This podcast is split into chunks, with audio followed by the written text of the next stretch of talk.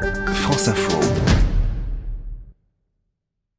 C'est avec Cécile Allegra, grand reporter, réalisatrice, que l'on découvre ce nouveau visage de Palerme, elle qui a suivi le grand procès historique consacré aux collusions entre mafia et politique, procès qui s'est terminé il y a deux ans par de lourdes condamnations. Autrefois, Palerme souffrait d'une très mauvaise réputation de ville surveillée de près par la mafia. Aujourd'hui, on a des quartiers entiers qui vous tendent les bras.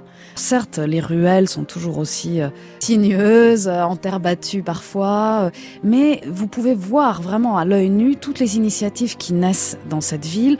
Donc une taverne communautaire sur votre gauche, à droite, un espèce de jardin, des festivals des arts de la rue, très important, un festival de théâtre, au milieu d'une myriade de monuments qui ont été très longtemps fermés au public et qui rouvrent un à un leurs portes. Le tout dans une ambiance de melting pot euh, où vous pouvez vraiment vous laisser aller au fil des rues et faire de vraies rencontres.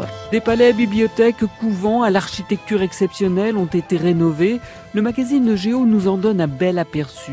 L'art s'expose à tout coin de rue. Aujourd'hui, Palerme suscite de nombreuses initiatives dans les quartiers, comme celui de Balaro, longtemps délaissé. Aujourd'hui, les habitants de Balaro, à travers une association qui s'appelle Multivolti, ont repris leur quartier en main, s'organisent en sorte de comité populaire, décident d'un endroit à rénover de fond en comble. Ils s'y mettent à 80, à 100, ils déblaient tout, ils repeignent tout, ils font des banquettes peintes.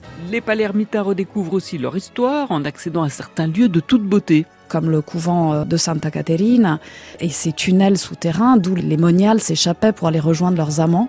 Ces moniales qui étaient des aristocrates enfermés de force par leur famille. Palerme s'est construite sur plusieurs cultures byzantines, arabes, normandes. Aujourd'hui encore, des communautés d'origine très différentes se côtoient. Des Sénégalais, des Congolais euh, se mélangent avec des Italiens, euh, des Français, des Allemands dans une sorte d'harmonie qui est réelle. Le maire actuel a décidé que la cité devait garder sa tradition d'accueil. Leolo Corlando dit Toute personne qui arrive à Palerme est un palermitain et je ne ferai rien d'autre. Il a rejeté le dernier décret-loi de Salvini.